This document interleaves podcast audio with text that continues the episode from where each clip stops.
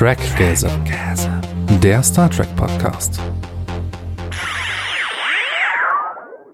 Wie bereits in den Episoden 75 und 76 gesagt, hat sich der Schnitt dieser Episode leider etwas verzögert. Die Episode wurde am 3. Juli 2022 aufgenommen und bitte beachtet das bei den News, das kann sich inzwischen alles leicht anders darstellen. Und jetzt viel Spaß mit Episode 73 von Trackgasm. Hallo und herzlich willkommen zur 73. Episode Trackgasm. Heute besprechen wir die Episode 109 von Star Trek Strange New Worlds, All Those Who Wander.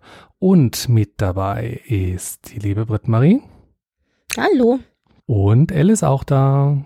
Hallo. Britt, was hast du denn seit der äh, letzten Episode geschaut bzw.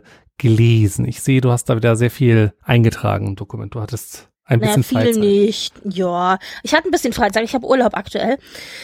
Ich habe geschaut. Ähm, ich habe meine Festplatte aufgeräumt. und äh, ihr kennt das doch, dann hat man den ein oder anderen Film auf der Seite liegen und denkt sich, ach, den wollte ich schon so lange gucken, jetzt guckst du den einfach mal. Äh, und das habe ich dann gemacht. Äh, zum einen war das Marooned, äh, auf Deutsch verschollen im Weltall von 69. Es ist im Grunde eine, ja, eine Version so ein bisschen von Apollo 13. Also drei Astronauten, die äh, wegen Fehlfunktion nicht zurück können auf die Erde von ihrer Mission, also NASA-Mission und wie man das dann gelöst bekommt. Und dafür, dass das 69 war, haben die wahnsinnig gute Effekte. Ich war ganz überrascht. Ich dachte, wow. Ähm, Ethan Peck spielt mit, nicht, Entschuldigung, Ethan, doch Ethan Peck, Gene Hackman und Du noch ein paar. Gregory Peck, oder? Ach, Gregory Peck, genau. Weil, Gregory äh, Peck spielt, ja, ich weiß, ich weiß, ich habe mich versprochen. Ich habe mich versprochen. Gregory Peck spielt mit, äh, Gene Hackman spielt mit. Also das lief damals auch im Kino. Und das Jahr, es war ganz gut, es war über zwei Stunden lang, es war gefühlt 45 Minuten mindestens zu lang, aber hatte eine ganz tolle Anfangssequenz von fünf Minuten, wo man nur den Funkkontakt die ganze Zeit hört zwischen NASA und den drei Astronauten hin und her und den Countdown, der im Hintergrund runterzählt. Und ich dachte mir, wow, das war noch, äh, das war damals eine ganz andere Art, Filme und äh, zu erzählen, als man das heute gewohnt ist, weil die sich echt fünf Minuten Zeit nehmen, nur dafür. Und ich dachte, das wird heute keiner mehr so machen. Den kann ich äh, empfehlen, wie gesagt, 69. Und dann habe ich auch endlich einen Dokumentarfilm geschaut, den ich auch schon ganz lange auf meiner Liste hatte. Äh, the Wonderful Stories from the Space Station. Das ist ein Film von 2021, wo eben verschiedene Astronauten aus verschiedenen Ländern, die eben auf der Space Station gedient haben oder Welche gearbeitet Space haben. Ähm, Welche denn? Bitte? Welche Space Station? naja, die internationale, äh, Ah! Im das Weltraum. ist eine Do also als das ist ein Do Dokumentarfilm, genau. Richtig. ah, Ich, ich, und ich dachte, irgendeine Raumstation, welche? Ah. Nein, nein, nein, Dokumentarfilm. Und die haben die interviewt und die haben alle so ihre unterschiedlichen Geschichten erzählt, wie sie dahin gekommen sind und wie ihr Weg so war. Und das, ich weiß gar nicht, wie viel sie da insgesamt befragt haben, aber ich denke, es waren bestimmt an die 20 verschiedenen Astronauten aus allen möglichen Ländern, Italien, Japan, USA natürlich sehr viele, weil halt auch einfach äh, prozentuell viele aus, äh, Amerikaner dabei waren, äh, Russen auch sehr viele. Und äh, es geht, das war ganz interessant, aber es war sehr romantisierend alles dargestellt. Ja, es war also kein sehr neutraler Dokumentarfilm, aber den kann ich auch empfehlen. Der war ganz nett. Es war ganz schön, so ein paar Hintergrundstories einfach zu hören. Das ist ja das, was mich immer am meisten interessiert. Und deswegen war das dafür genau richtig. Und es sind auch ein paar kuriose Dinge eingespielt, wie zum Beispiel der eine Astronaut, ähm, ein Brite, der seine Eltern angerufen hat. Die können ja ähm, semi-regelmäßig dann von oben auch runter telefonieren. Tatsächlich in diesem Fall von oben nach unten. Oh, telefonieren. Ja, der hat seine Eltern angerufen und die waren nicht daheim. Und da ging automatisch der AB an und dann haben die halt diesen AB-Anruf eingespielt, wo dann hieß, ja, guten Tag, bla, wir sind nicht zu Hause, aber wenn Sie eine Nachricht hinterlassen möchten, bla bla bla. Und dann äh, sprach er so drauf, hallo, hier ist bla bla bla, euer Sohn im Weltraum. Ich erreiche euch jetzt leider nicht. Ich rufe dann nächste Woche wieder an. Und ich dachte so, wie geil. so einen Anruf muss man auch erstmal auf dem AB haben. Ja, solche, äh, solche kuriosen Dinge. Naja, und dann habe ich noch zur Vorbereitung für heute tatsächlich The Devil in the Dark geschaut. Auf Deutsch äh, sehr, sehr spoilerig der Titel Horta rettet ihre Kinder. Und empf empfehlen wollte ich euch gerne, das hat jetzt nichts mit Sci-Fi zu tun, aber ich glaube, da könnt ihr auch Spaß dran haben.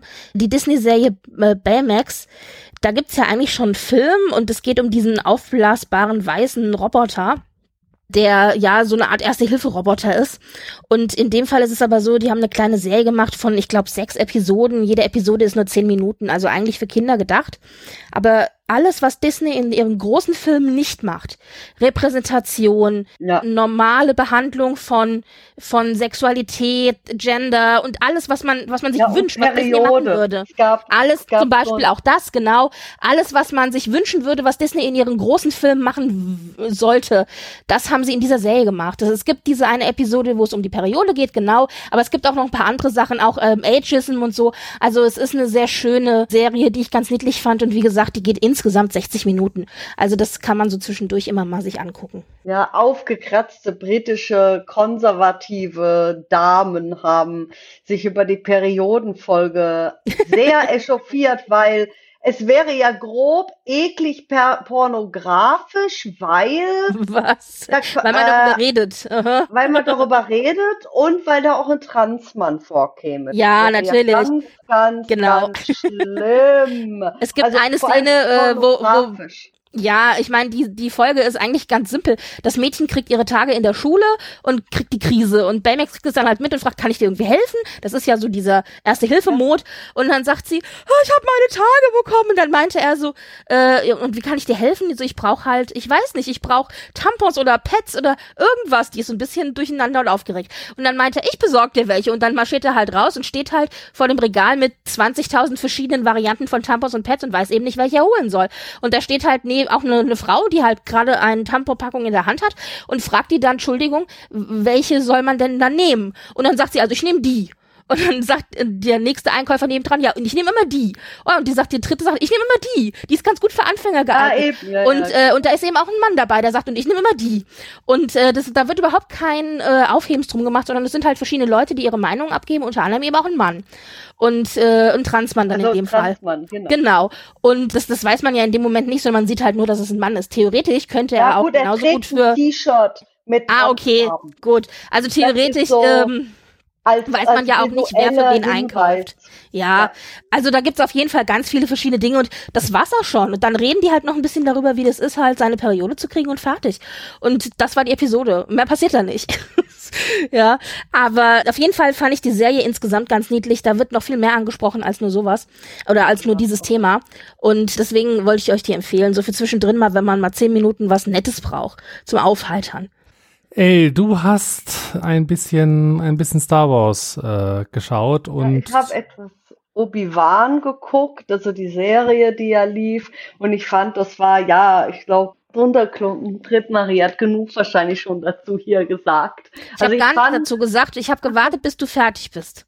Ich habe immer gesagt, ich habe es geguckt, aber ich sag nichts dazu. Ich warte, bis Els geguckt hat. Ah, Also ich sage, es war mal wieder die Sorte Star Wars, mit der ich mehr anfangen kann, die, die mir gefällt. Und ich hatte so das Gefühl, das war endlich mal wieder sowas, was mich so mitgenommen hat wie das letzte Mal Rebels. Und deswegen sehr toll und es war eine Freude. Leider nur sechs Folgen. Gut.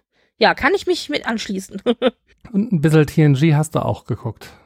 Ja, beim Sport machen. Das ist immer schön, so eine Viertelstunden-Portion Star Trek zu haben, die genau zu dem äh, so 45 Minuten äh, Cardio-Einheit, die ich gerne mache und dann immer so dazu halt die TNG-Folgen quer durch die Bank, so mal dies, mal das, mal jenes. Ja. Ich habe wenig äh, gemacht, außer gearbeitet die, die letzte Woche. Aber ich hatte heute dann mal Zeit, äh, was anderes zu schauen. Und ich habe es endlich geschafft, den neuesten Bond dann nach gefühlt einem Jahr dann doch mal zu gucken. Ja. Und, und, Warst du und. gespoilert schon? Äh, nee, ich, ich, ich war in der Tat noch nicht gespoilert. Sehr gut. Ich, Sehr gut. ich, Wir ich, ich, spoilern nicht. ich, ich, ich schaff's seltsamerweise um sehr viele Spoiler drumherum. Also ich schaff's auch Strange New Worlds äh, komplett spoilerfrei zu gucken, weil das habe ich auch erst heute Morgen gesehen. Und ähm, ja, es war ähm, es war sicherlich nicht Level Skyfall, weil ich, Skyfall zu toppen ist sehr, sehr schwer. Aber äh, war ein schöner, äh, war ein schöner Film. Wer ihn noch nicht gesehen hat, es gibt die Plastikscheiben seit einem halben Jahr zu kaufen und ähm, ja. Ja, die gibt es auch bei, äh, also ich Oder bei diversen Streaming-Diensten. Also bei, sogar bei YouTube, da habe ich das. Ich glaube, Amazon hat es, glaube ich, auch. Ja, ja, ja die, die haben es alle auch, nur äh, es ist halt immer nicht überall so klar gewesen, okay, ich möchte nicht den, der deutsche Ton interessiert mich nicht. Ich hätte gerne die YouTube ist es auf Englisch und da war ich sehr überrascht und sehr erfreut. Ja, jetzt habe ich halt die Plastikscheibe hier liegen. Ja, eben. Aber Zusammen trotzdem. mit den anderen Daniel Craig Bond-Filmen, die hier. Ach so, dann hat sie ja noch die Sammlung, ja. Genau. Ja, und das war so äh, ein wenig äh, meine Woche. Für die, die das jetzt dann irgendwann in der äh, Zukunft hören, äh, Aufnahme 3. Äh, Juli 2022, falls ihr in der letzten Woche ein paar Schluck auf äh, bemerkt habt, äh, ich habe am Server um, rumschrauben müssen, deswegen gab es da ab und an ein bisschen Schluck auf. Ansonsten, was haben wir dann so Neues? Man merkt, so langsam kommt das, äh, so langsam kommt das Sommerloch. Es ist passiert ein bisschen weniger, was ja auch mal äh, schön ist. Aber es gibt ein paar kleine Sachen zu, zu Strange New Worlds. Staffel 2 ist abgedreht. Mhm. Ganz viele Kommentare von verschiedenen Leuten, die da ähm, im Hintergrund wirken auf Twitter. Und was sie auch gemacht haben, was ich ganz witzig fand, war, die Leute, die, die für die AR-Wall zuständig sind, haben ein Feuerwerk programmiert zum Abschluss für den letzten Tag, das sie dann über die AR-Wall ausgespielt haben. Und das ist, da wird ein kleines Video gemacht, das war ganz niedlich. Pixmondo hat ein äh, Behind-the-Scenes VFX-Video eingestellt, für alle, die es interessiert, auch mit den verschiedenen Layern, also gezeichnet und dann eben die verschiedenen graduellen Abstufungen und so weiter. Ich bin da immer nur semi interessiert, aber es sieht zumindest ganz interessant aus. Wer sich also für sowas begeistert, äh, der kann da auf dem Pixmondo Twitter-Account sich das zum Beispiel anschauen.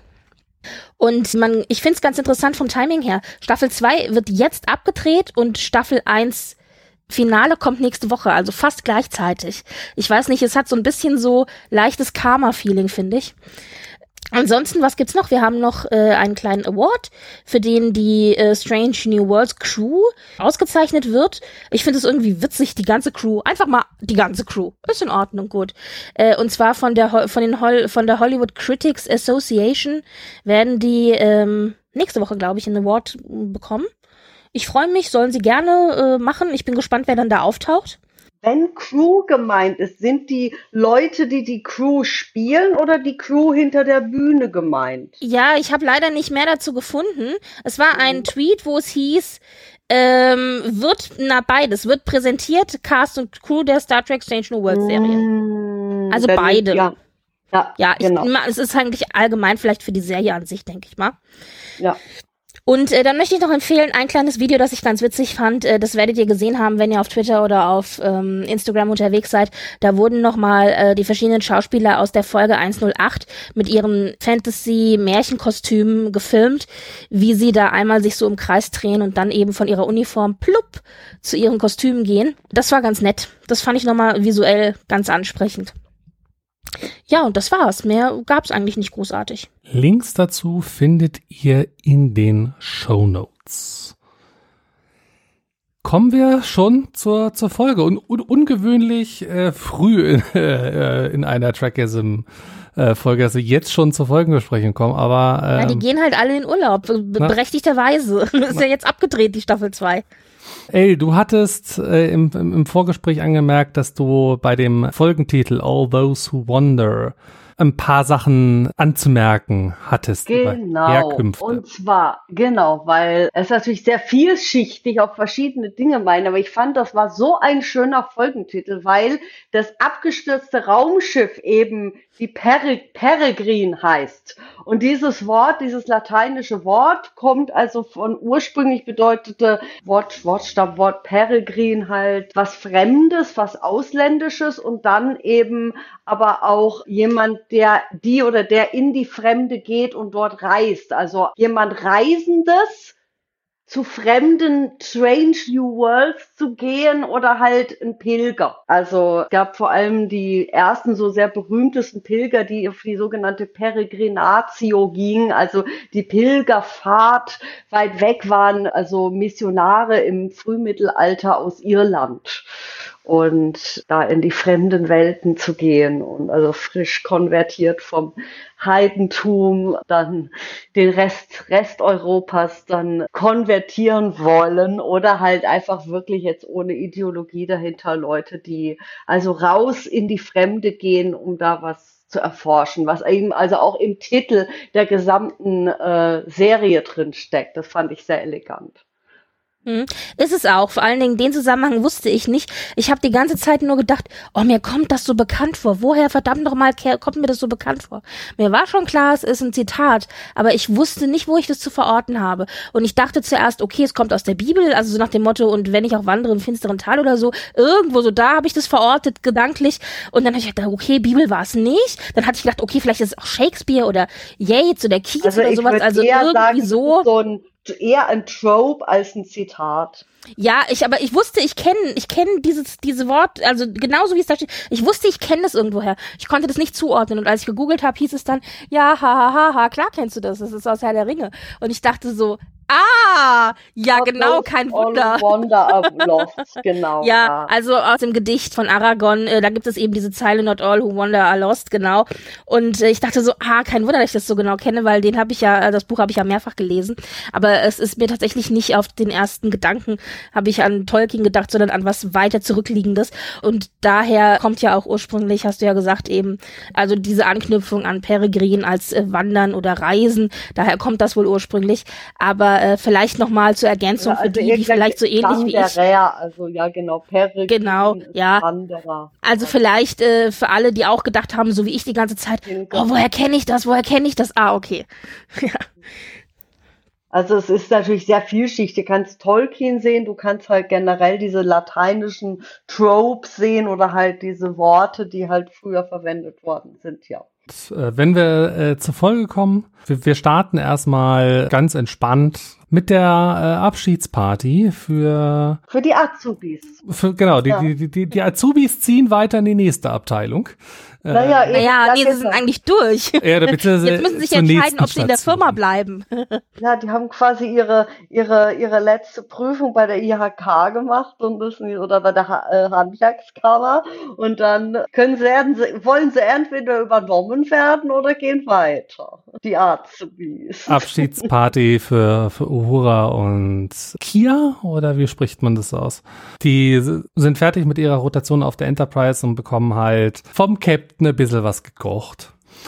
Und äh, parallel, Ein bisschen was, es gibt Tarts und alle möglichen leckeren Das ist, glaube ich. Brunch, oder? Das Frühstück ist so und eine Lunch Art so. Brunch. Es ist so ein Genau. sehr elaborates Brunch, wo dann hinterher noch, also die Laan noch sich an schönen Tarts vergeht und sich sehr darüber freut. obwohl sie erst nie überhaupt nicht so, nee, nee, brauch nix, brauch nix.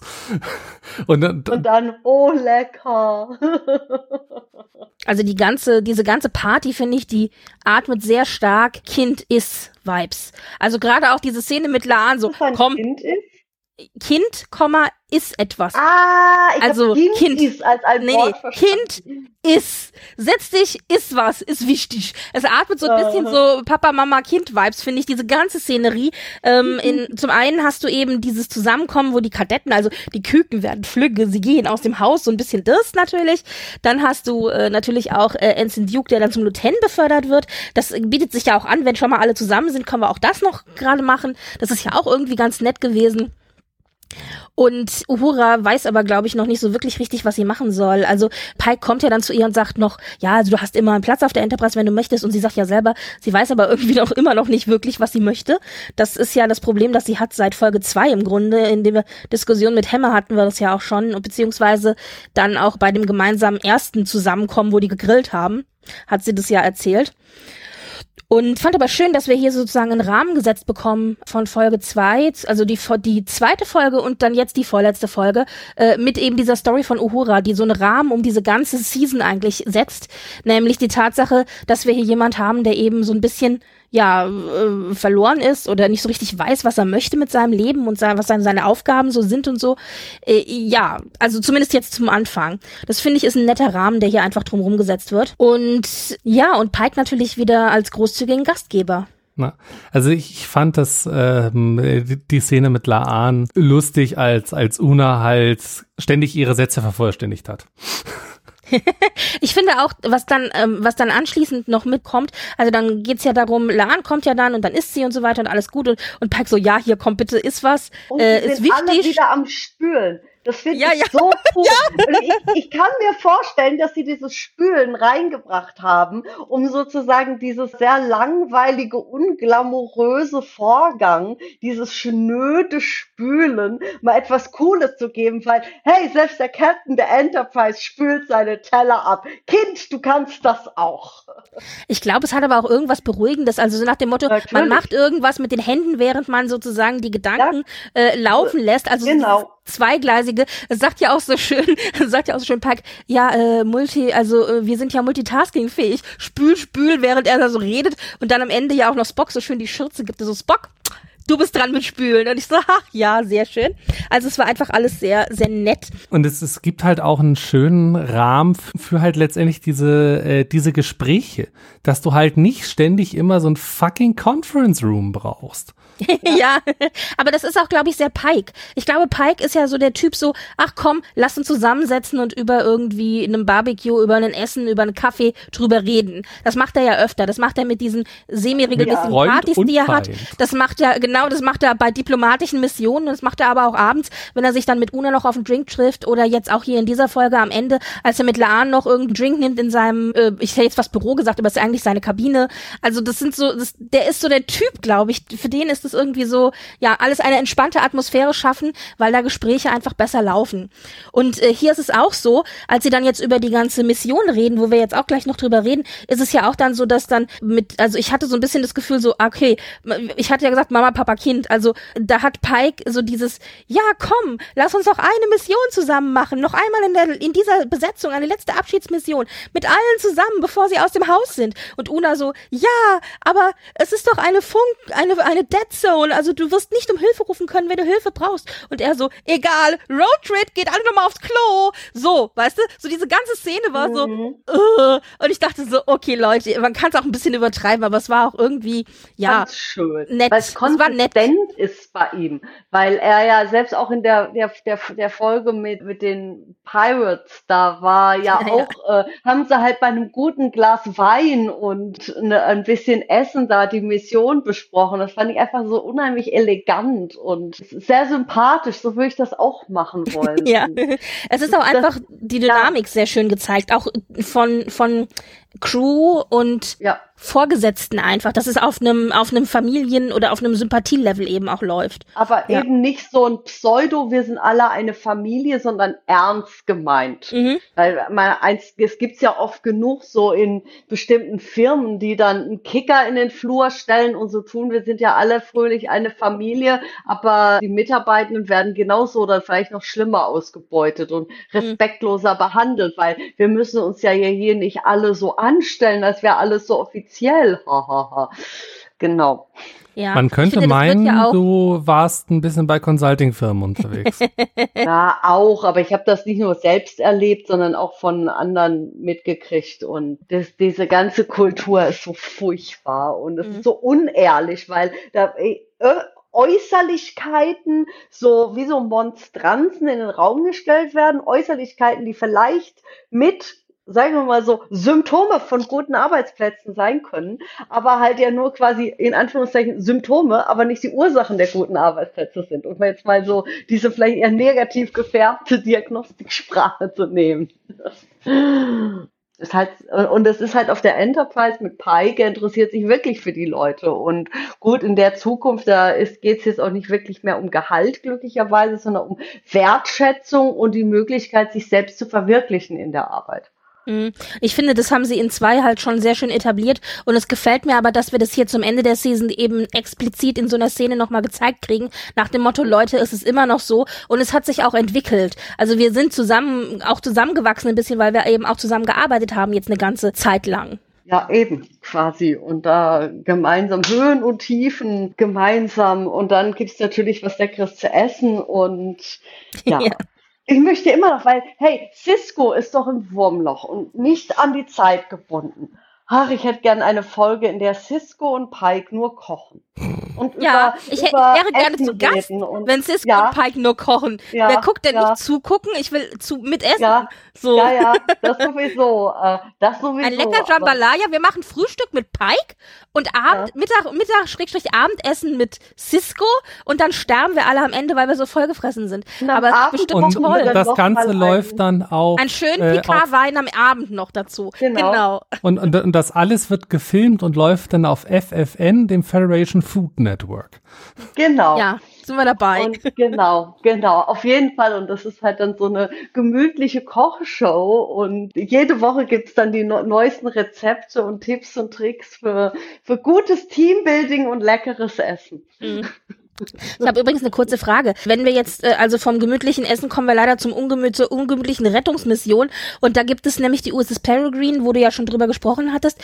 Und äh, da wird kurz angesprochen, dass das ja eine Sombra-Klasse ist, etc. Und dann wird noch so ein bisschen, ich sag jetzt mal, für Technikinteressierte äh, darüber gesprochen, warum, wieso, weshalb.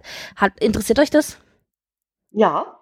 Okay, gut. Ich wollte nur fragen, ob das so ein bisschen, das ging, ging halt Aber so ein bisschen in, ins diese, Verlorene diese, rein. Ich nicht mit wieso und weshalb, weil es ist einfach so, dass es ein Schiff ist, das aus Teilen. Nein, was äh, ich, Teilen, ja genau. Aus Teilen von einer, einer Sovereign Constitution Class, genau gebaut worden ist. Genau, nein, ich meinte nur, weil ja dann auch Menger sagt, ach, das ist ungewöhnlich und es gibt nicht so viele davon, etc., etc. Das meinte ich eigentlich damit. Mhm. Ich habe auch noch nie von der Sombra-Klasse gehört. Manchmal ist es ja so, dass bestimmte Klassen aus ganz viel ja auch jetzt in Discovery aus dem Computerspiel mit reingenommen worden sind und dann kennen geworden ja. sind, dadurch, dass genau. sie in genau. Discovery genannt worden sind. Und ich dachte, ah, vielleicht kommt es ja irgendwo aus dem Computerspiel oder sowas. Scheint ganz neu zu sein jetzt für hier. Ist doch mal, ist doch mal schön, dass Ja, so okay, na klar. Unsere zwei Shuttle-Rettungsmissionen, äh, What Can Possibly Go Wrong? Captain macht das persönlich und lässt Number One auf dem Schiff. Yay. Genau. Genau. Also es teilt sich, wir haben halt, wir haben halt eine Rettungsmission. Äh, die Enterprise wird, die eine Hälfte mit Una wird eben Energiezellen äh, liefern geschickt äh, zu Deep Space Station K7, was übrigens hier sehr schön ist, weil da ja. spielt nämlich Trouble with Tribbles auf der Station. Kleines Easter Egg am genau. Rande. Ja. Und, äh, und die andere Hälfte, eine Not, Notrettungscrew unter der Führung von Pike, wird eben nach äh, Valio Beta 5 geschickt, wo die USS Peregrine wohl verschollen ist oder wahrscheinlich abgestürzt. Es wurde ein Notruf gesendet und äh, man weiß, es ist eine Dead Zone, das heißt, es, man kann da eben keine Funkkontakte groß rausschicken. Das ist ja auch das, was Una sagt. Ah, es ist eine Dead Zone, du kannst da nicht um Hilfe rufen oder so. Und äh, Pike ja so, egal, ich vertraue meiner Crew, lass uns noch mal auf eine gemeinsame Mission gehen, wir gehen die jetzt retten. Und die Aufgabe ist eben, sie sollen die Crew retten und retten, die Crew retten und das Schiff mit nach Hause bringen, so gut es eben geht. Ja, ja, ich finde für so eine kleine Truppe ist es auch eine ganz schön große Aufgabe eigentlich.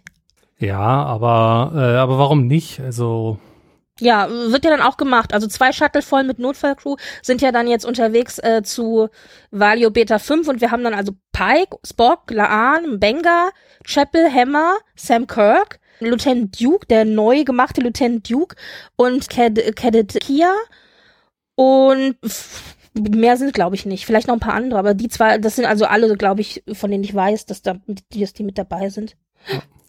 Ja, und sie, sie landen halt auf dem Planeten, typischer L-Klasse halt, kalt, windig, Schnee, Eis. Dunkel. Uh. Äh, und, und Hammer so, ha, schön, wie zu Hause. das ist auch der Einzige, der, der sich da wohlfühlt in diesen kalten Temperaturen. Ja. ja. Übrigens hier auch sehr schön gleich das ganze Outfit, wenn sie sich runterbeamen. Wir haben ja das klassische ähm, Außen, diese klassische Außenteam-Geschichte mit Jacke und so, die, die ich ja so nett fand. Und hier haben wir jetzt eine Variante mit Kapuze und noch diesen, sieht aus, die sehen aus wie Skibrillen, also so Brillen zum Schutz der Augen. Und äh, das ist ein, so ein bisschen so ein Getup, wie wir es auch aus The Cage kennen. Da hatten die nämlich auch so diese Brillen und diese Kapuzen. Ja, und genau. äh, da ist wieder sehr schön inspiriert und wieder sehr schön übernommen. Das hat mir äh, sehr, sehr gut gefallen. Ja, und äh, sie entdecken dann auf dem Planeten relativ schnell so, hm, irgendwas stimmt hier nicht so wirklich, denn sie finden ein paar tote Körper. Und da dachte ich mir schon so, okay, also an eurer Stelle würde ich jetzt umdrehen und Verstärkung. Aber deine Mission ist doch die Crew retten und das Schiff mitnehmen.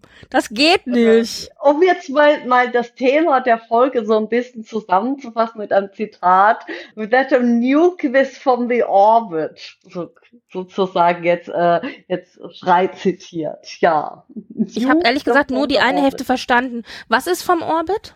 Nuke them, also mit Ach einer so, ja, okay. Beschieß sie, ja, genau. Aliens, weil das ist Okay. der Film, der eben auch in dieser Ja. Folge Aliens, also der zweite Teil, der so stark zitiert worden ist, inklusive etwas Predator und Gremlins. Also es Ich war fand eine auch Starship Troopers hat mich sehr dran erinnert, vieles. Hm. Ja. Ja, ein bisschen. Also ich fand, das war schon viel mehr Alien, Ja, Aliens war es auf jeden Fall. Ja, Xenomorph, Predator-Wesen mit Gremlin-Allüren, weil sie ja aus dem Rücken herausgekommen sind. ja, wie hat's der Schauspieler von Hammer äh, so schön im äh, Ready Room gesagt? Sie haben ein, ein, ein wenig Gonography gedreht. ja, ja, Bull Genau. Da gab es natürlich dann auf Twitter entsprechend sehr, sehr viele, äh, ja, are you feeling gorny und andere Worte. Es gab auch ein Ja. paar sehr schöne, sehr schöne Fanarts, wo ich dachte, uh, okay. Aber nicht porn pornös, sondern normal, aber trotzdem sehr nett. Die Also safe for work. Gornographie. Gornography, ja.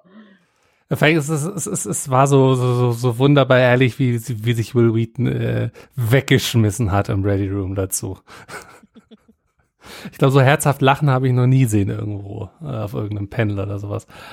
Gut, also zurück äh, zur Folge. Ja, wir haben Crewmitglieder, die liegen blutig und tot In, äh, in Stücken, genau. äh, in, in, in Vor- Stücken vor- draußen Vor der rum. Tür. Und äh, während halt die Crew halt so, so hm, Pike versucht den Computer wieder ans Laufen zu bringen und ähm, Also offensichtlich, äh, die, das, das, das äh, Schiff, nur kurz zur Ergänzung noch, ist an der Schlucht, also liegt an, an der Schlucht, ist abgestürzt und der Warp-Antrieb funktioniert nicht mehr. Alle Energie ist weg, also die ganzen Batterien und so weiter, alles, alles kaputt oder ohne Funktion. Das ist halt das große Problem, das sie haben. Genau. Und äh, sie, sie schaffen es aber irgendwie zumindestens das Access Terminal, was da an diesem äh, an diesem Airlock ist, zum Laufen zu bringen. Und Pike äh, sagt, okay, ja, dann bitte mal das Lock. Und wo so, ja, ich kann dir leider nur Audio geben. Und dann hören wir halt so, ja, wir haben da welche aufgesammelt, die waren halt leider mit Gorn-Eiern voll. Und hoffentlich kommt Starfleet nicht, um uns zu retten. ja. Und was ich auch noch wichtig fand, die Gorn-Eier können wohl auf den Scannern nicht äh, identifiziert werden. Das heißt, man kann da auch nicht nach scannen, was irgendwie sehr doof ist. Äh, ne, ne, das nach Scan, das, das kam erst später, aber die, die Biofilter haben sie nicht rausgefiltert. Ja, ja. Also, der, also die Transporter können es nicht erkennen. Und wie wir nachher feststellen, Scanner allgemein können die, die Gorn nicht finden. Und äh, da- das war also der zweite Punkt, wo ich mir dachte so, okay, dann würde ich doch vielleicht mal zurückgehen und mal gucken so, hm, was haben wir dann noch so in diesem Shuttle? Haben wir vielleicht noch ein paar Wummen mehr? haben wir ein paar Bomben hier rumliegen. Es gab aber ein kleines Trostpflaster. Der Captain sagte, glaube ich, in dieser Audionachricht auch, dass die Gorn keine Kälte vertragen und dass sie versucht haben, sie rauszulocken. Und dann dachte ich so, na, wenigstens sind wir auf dem Eisplaneten. Wenn schon nichts anderes Positives. Ja. Ja, und jetzt kommt der Horrorfilm-Twist, der ever Horrorfilm twistet, oder? Die Crew trennt sich. Und ich so, Leute, nein! In dem Moment, in dem sich die Gruppe trennt, ist mindestens einer tot. Das wissen wir doch alle aus Horrorfilmen. Mensch. Ja, Pike trennt die Crew. Ja, aber muss, muss doch ein wir müssen noch ein bisschen äh, ein paar Horror-Movie-Klischees äh, abarbeiten, nachdem das ja die Horror-Episode war. Aber weißt du, warum das besonders witzig ist? Ich habe mir ja äh, Devil in the Dark nochmal angeschaut, also Horta rettet ihre Kinder. Und da gibt es genau diese Szene, dass Spock und äh, Kirk ja dann in diese Tunnels, äh, Tunnel gehen, in die sie so finden. Und dann sagt Spock wortwörtlich zu Kirk, sollten wir uns trennen? Ich glaube, es ist besser, wir bleiben zusammen. Und Kirk, zwei Tunnel, zwei Leute, wir trennen uns. Und ich dachte so, nein! Und genauso habe ich mich ja auch gefühlt. Ich dachte so, nein, trennt euch nicht. Aber na gut, sie trennen sich. Aber immerhin sind sie zu mehreren, wenn sie sich trennen. Denn äh, Hu- Uhura und Temma bleiben zumindest zusammen äh, auf dem Weg zum Maschinenraum und äh, der Rest ist auch in Gruppen, jeweils in mehreren Gruppen. Also eigentlich sind die Gruppen zu klein, weil eigentlich sollte man ja immer drei Leute haben. Also einer, der, der sich verletzt, einer, der dabei bleibt und einer, der Hilfe holt. Aber, Also ich dachte, einer der Wache hält, genau. Ach Gott, ja. aber naja, ist halt nicht so. Hammer und Uhura machen sich halt auf dem äh, Weg zum äh, Maschinenraum, um halt alles wieder zum Laufen zu bringen. Der Rest der Crew guckt halt so, oh, was haben wir denn hier so? Und dann stellen sie halt fest, oh, zwei Leute haben an Bord überlebt. Ein unbekanntes Alien, was, wie wir nachher nennen, äh, der Herr äh, kennenlernen, Buckley genannt wurde und ein Menschenmädchen namens Oriana. Und äh, hier übrigens noch nettes äh, Extra. Oriana wird gespielt von Emma Ho, das ist die Schwester von Ian Ho. Und das ist der kleine Junge, also der Schauspieler, der den First Servant von äh, Majalis in äh, 106 Liftos bei Sovereign Cannot Reach gespielt hat. Das heißt, das sind Geschwister und dann hat man sozusagen die Schwester für diese Folge engagiert. Ja, und die, sie hat auch in die Expand Staffel. Mhm, beide zusammen, gespielt. genau. Genau, beide mhm. zusammen wieder. Eben, also das ist sehr schön, wie immer wieder wie Expands DarstellerInnen äh, in Star Trek auftauchen und auch, äh, ja, ich glaube bisher umgekehrt fällt doch, doch, also auf jeden Fall in neuerem Track, weil halt beide auch in Toronto, also äh, in angrenzenden, glaube ich, äh, eh, Filmstudios gedreht haben oder drehen, waren natürlich sehr viel, die so überkreuzt haben, die mal hier und mal da auftaucht. Ich frage mich, äh, telefonieren die Casting Departments da äh, untereinander, du, ich brauche so einen hier, das und das und das. Ich glaube ja, hier, tatsächlich. Da ist die Nummer, frag mal. Ja, vielleicht auch das, aber ich glaube, es ist tatsächlich schwierig, gute Kinderschauspieler zu finden. Und wenn ja. man dann, ich, es gibt eine Handvoll von guten Kinderschauspielern und du siehst die ja auch in allen möglichen Serien immer wieder. Also das ja. ist ja, also ich glaube, wir könnten, also unter uns können wir, glaube ich, alle aufzählen, die wir irgendwie mal in der Serie gesehen haben und kommen bestimmt auf fünf oder acht oder so. Also mehr werden das nicht sein. Und auch hier ist es genauso. TNG, bei TNG hat ja, ja Kirsten Dunst, die war ja damals eines der großen guten Kinderdarstellerinnen und die hat ja auch in TNG mitgespielt. Das war dann sehr süß, als ich ihr Gesicht sah, dachte ich so, ach guck mal, das ist die Kara. Es muss sie nur noch in Star Wars mit dabei sein. Star Wars, genau. Genau, ja. hatte alle drei, ja. Wir haben hier jetzt also die zwei Überlebenden und Laan ist super misstrauisch und das wäre ich auch, wenn ich weiß, dass die Gorn ihre Eier in Leute ablegen und man das irgendwie nicht, äh, ähm, also nicht sieht auf den ersten Blick.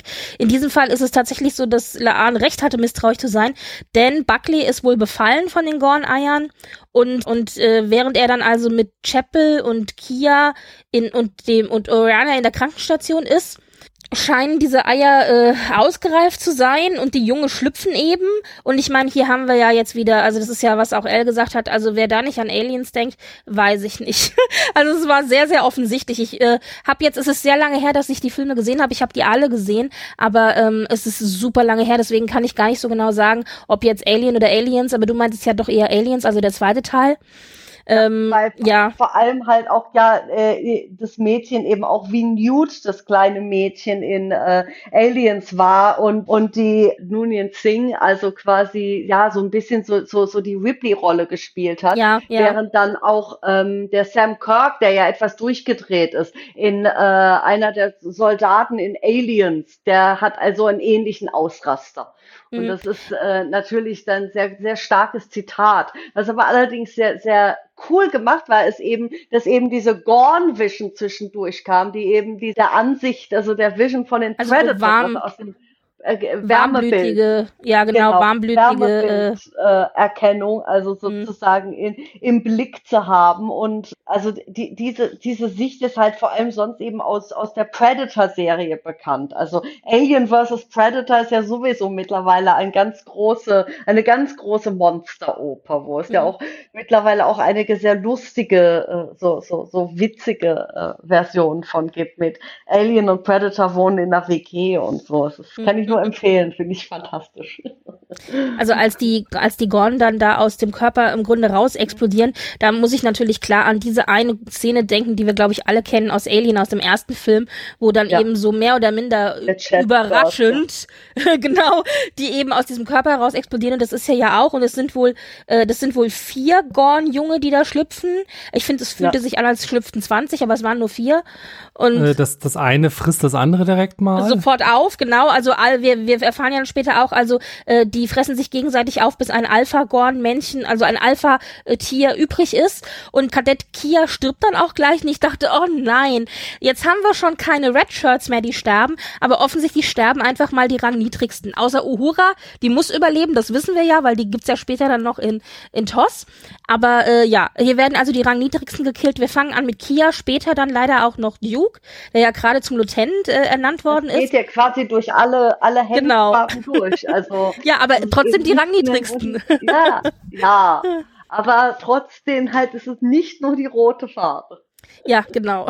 Wir haben Ich glaube, das erstmal ist aber auch Blue Shirt und Gold Shirt äh, gekillt, bevor wir dann nachher zum Red Shirt kommen. Man kann natürlich auch, äh, äh, auch logisch könnte man argumentieren und sagen, gut, es werden zuerst die rangniedrigsten gekillt, weil das die unerfahrensten sind in solchen Situationen. Also man kann ja durchaus so sagen, okay, die Wahrscheinlichkeit, dass diejenigen, die etwas erfahrener sind mit so Situationen, vielleicht auch äh, eine höhere Chance haben zu überleben, ist größer. Aber das ist mir zu logisch.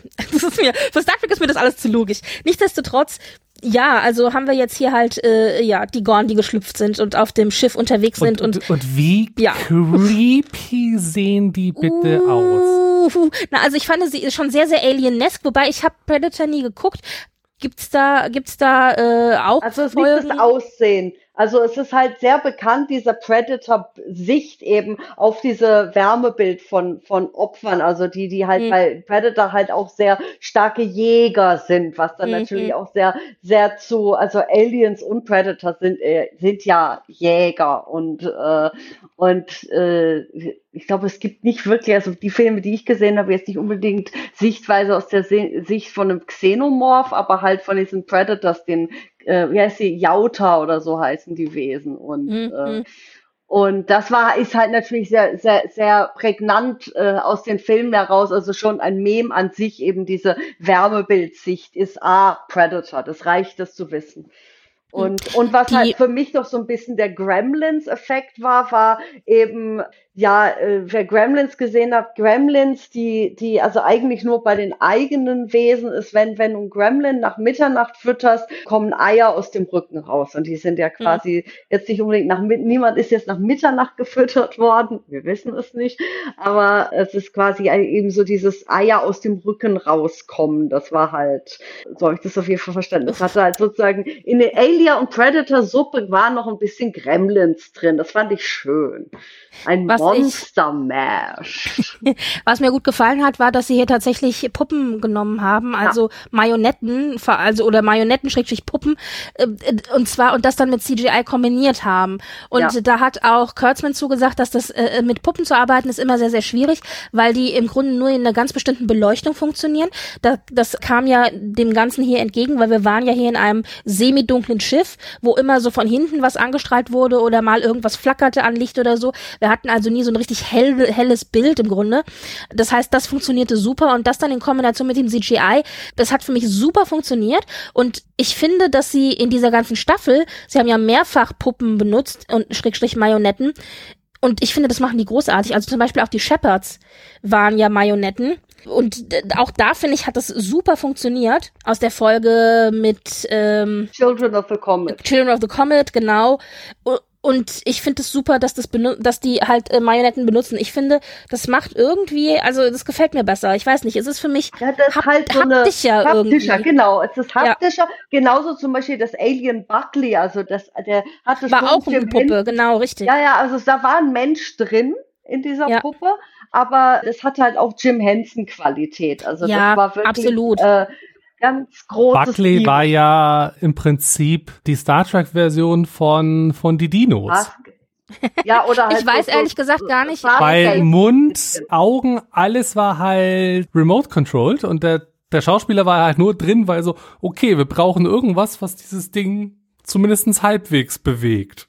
Ja, bei den Shepherds war es ja genauso. Ja, der, der Schauspieler war ja blind, also der konnte nichts sehen durch die Maske. Den mussten sie da auch reinführen und haben dann die Augen per äh, Elektronen quasi bewegt Ja. oder per Hand äh, Dings. Ja. Ja, ähm, ich weiß gar nicht, äh, ob alle wissen, äh, Jim Henson, also ist bekannt unter anderem für Sesamstraße, Fraggles, äh, pff, äh. Dark Crystal, Muppets, genau. Also also der ganz bekannt für seine für seine Marionetten und Puppen.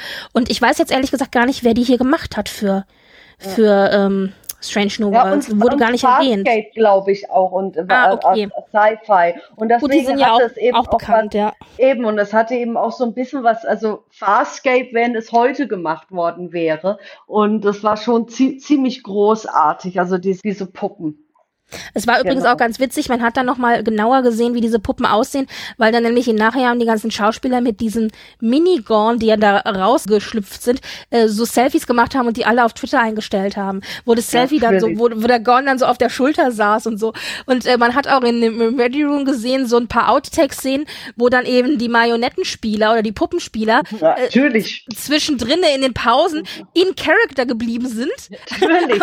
und, und dann die Leute natürlich so ein bisschen genau so ein bisschen äh, so ein bisschen äh, veräppelt haben, vielleicht auch ein bisschen erschreckt haben. Und ich meine, wenn ich Puppenspieler wäre, ich glaube, ich würde es auch so machen. Es ist ein bisschen ja, fies, aber es ist auch witzig. Also, vor allem ja. du bleibst halt selbst auch in diesem Film drin und dann Richtig, in Character, ja. Ist, dann bleibst du, es ist ja es ist ja auch methodisch, also gerade beim Puppenspielen völlig okay und und es ja, gibt ja. halt noch, noch, noch Spaß dabei. Also wenn ich diese diese diese diese kleine fiesen Baby-Echsen dann da spazieren führen kann. Juhu! Also wir haben jetzt die geschlüpften Gorn, die auf dem Schiff unterwegs sind und im Grunde ja jetzt die Crew jagen, während die Crew die Gorn auch jagt. Also es ist ein wieder ein, ja, wer ist Jäger, wer ist Beute sozusagen, die große Frage. Und zwischendurch haben wir aber auch noch eine kurze Szene mit Leanne, die Oriana verhört. Genau, und das war noch bevor die Schlüpfszene war. Hören ist aber das falsche Wort. Ja, also sie ja, setzt aber schon doch. die Daumenschrauben an. Doch, also doch, dafür, dass es ein Kind ist, finde ich, ist sie schon sehr ausfragt ja. oder debrieft, aber verhören, ja. Also ich finde, sie ist schon sehr harsch dafür, dass sie, da ist es kein normales Gespräch, das sie da führt. Auf jeden Fall findet man Benga das auch, denn Oder darum man, man könnte auch sagen, Laan sind die Sicherungen kurz durchgepackt. ja. Ja, auf jeden Fall geht genau. es darum, dass man Benga dann Oriana verteidigt und sagt, sie soll doch seine Tochter in Ruhe lassen.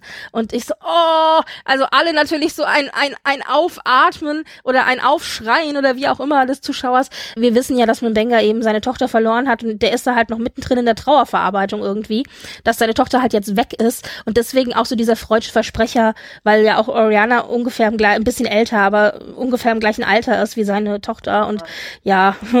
Ich hatte es eher, also als das kam, dachte ich erst, da habe ich an Enterprise, die Folge Hatchery gedacht, mhm. wo sie das abgestürzte Schiff von den Insektoiden Xindi finden und Archer quasi durch äh, Pheromone äh, dazu gebracht wird, diese kleinen, ähm, äh, also die ja, die Hatchery, die, die, Ei, die gelegten Eier, also von den Nester äh, ist das Wort, was Nester quasi Nester oder halt die Hive, was auch immer halt, die Nester dazu beschützen und auch gegen seine Crew argumentiert und irgendwann wirklich so ein bisschen durchtickt. Und ich dachte, das könnte vielleicht so ein ähnlicher Mechanismus sein, den die Gorn haben. Also so, das war, ja. war mein, mein erster Gedanke war, uh, ist das wie Hatchery jetzt? Okay, es war dann doch etwas simpler. Ja. da, ich finde, ich finde ja, dass Star Trek-Fans immer die besseren Ideen haben, was die Stories angeht. Ja. Aber gut, wir sind also wieder bei Gejagten und Gejagte und dabei geht leider Lieutenant Duke drauf, der effektvoll schreiend, äh, blutend ins Dunkel gezogen wird, während äh, Hammer wiederum mit Uhura dann im Maschinenraum ist. Sie führen ein sehr, ja, intensives Gespräch. Hier wird auch, glaube ich, nochmal so ein bisschen deutlich gemacht, diese Beziehung zwischen Hammer und Uhura, die doch äh, so ein bisschen eine Mentor-Mentee-Beziehung ist, wo dann Hammer auch eben nochmal so ein bisschen darüber redet, äh, dass sie sich nicht isolieren soll und dass sie doch sich öffnen soll, auch gegenüber ihrer Crew und so weiter und dass es ihr leicht fällt, Freunde zu finden. Aber Freunde bedeutet auch immer, dass man die Leute reinlassen muss und nah an sich ranlassen muss und sich verletzlich machen macht damit. Und äh, das ist, glaube ich, ein Problem für sie, weil ihre Erfahrung ja bisher ist, wenn sie sich verletzlich macht und Leute reinlässt, dann macht sie sich eben auch, öffnet sie sich auch für potenziellen Schmerz, denn bisher hat sie alle verloren. Sie hat ihre Familie verloren, ihren Bruder verloren, ja, also ich glaube, das ist so ein bisschen die Situation, in der sie ist und Hammer redet ihr da noch mal ein bisschen gut zu und gibt ihr noch ein paar Tipps. Dass er halt auch mal sich nicht dem Mädchen zuwenden soll, weil schließlich äh, saß sie ja auch mal in diesem Boot. Das war jetzt Uhura, aber du re aber aber ähm, Uhura, ja. Aber aber aber, aber du meinst Laan, aber mit Laan ist genauso, richtig, genau. Genau. Ja, also du meintest jetzt Laan und Oriana, genau. Genau. Mhm. Aber warum ich über Hammer und Hora gesprochen äh, habe, ist, weil jetzt die Szene kommt, in der Hammer eben, in, in den der Gorn da auftaucht, mittlerweile schon etwas größer also nicht mehr ein Minigorn, wie wir es hatten, sondern ja, mittlerweile schon ein bisschen gewachsen. Ziemlich schnell. Ja. Und dann eben vor diesem Gorn halt fliehen. Aber bevor sie fliehen können, wird Hammer noch mit so Gornschleim bespuckt. Ja, das ist das, wo sie dann über Gornography geredet haben. genau, ja. genau. und, ja. Äh, und Will Wheaton, äh, also den Bruce Horak heißt, glaube ich, der Schauspieler, ja, genau. gefragt hat, wie oft, wie viel Takes es wohl gab, dass er also mit Gornschnuder so äh, angegriffen worden ja. ist und da halt jemand mit einem Sofa vor ihm stand und eben diese Mocke abgelassen hat. ja. ja, und es waren irgendwie fünf oder sechs Takes, glaube ich, hat er gesagt, gell? Ja, ja. Also äh, es gibt, glaube ich, schönere Einstellungen, die man drehen kann. Aber nichtsdestotrotz funktioniert die Szene hier und sie äh, entkommen dem Gorn und sind ja dann, treffen sich dann alle auf der Krankenstation.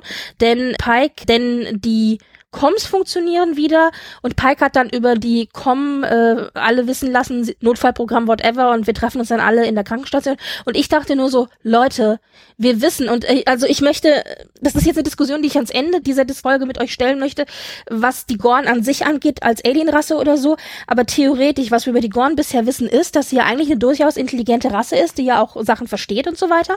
Und in dem Moment, in dem Pike dann über die Com für alle hörbar, inklusive auch für die Gorn hörbar sagt, wir treffen uns in der Krankenstation, dachte ich nur so, ach, hättest du es noch leichter machen können, den Jägern auf diesem Schiff dich zu jagen. Also du sagst ihnen ja quasi, wo sie hinkommen sollen, um ja, dir aufzulauern. Aber dafür müssten sie so, ja also die ehrlich. Sprache verstehen.